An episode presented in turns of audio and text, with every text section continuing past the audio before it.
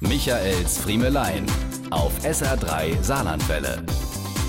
Museumswärter. Die lösten bei mir immer das gleiche Gefühl aus wie der Vorsänger vom Kirchenchor in meiner Kindheit. Der stand während der Messe auch immer hinter mir und ich spürte seinen grimmigen Kontrollblick im Knick, dafür sorgend, dass auch alle Kinder brav dem Gottesdienst folgten und nicht rumzappelten.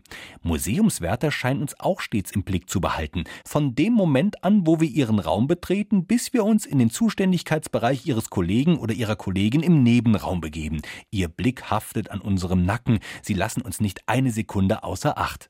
Viel mehr noch, als sie uns das Gefühl vermitteln, wir seien ein potenzieller Kunstdieb, geben sie uns zu verstehen, dass wir doch keinerlei Ahnung haben von dem, was wir uns da anschauen. Ich habe immer das Gefühl, die gucken, wie ich gucke. Ob ich an die richtige Stelle gucke, ob ich mit der passenden Miene gucke, ob ich lange genug gucke und in welche Entfernung ich gucke.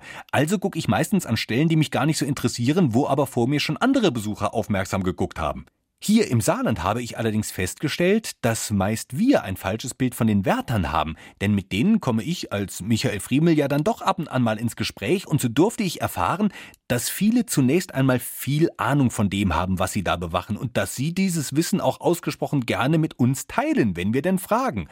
Und noch einen Vorteil hat es, dass mich das Personal in den saarländischen Museen dann oft kennt. Als ich beim letzten Besuch im Historischen Museum am Schloss nach einem Toilettenbesuch den Anschluss an meine Familie verloren hatte, bildeten die Wärter untereinander binnen Sekunden eine Walkie-Talkie-Kette und manövrierten mich von Raum zu Raum bis zu meiner Frau und den Kindern. Fazit: Beurteilt Museumswärter nicht nach ihrem Blick. Fragt sie und die geben gerne Auskunft. Diese und mehr von Michaels Friemelein gibt's auch als SR3 Podcast.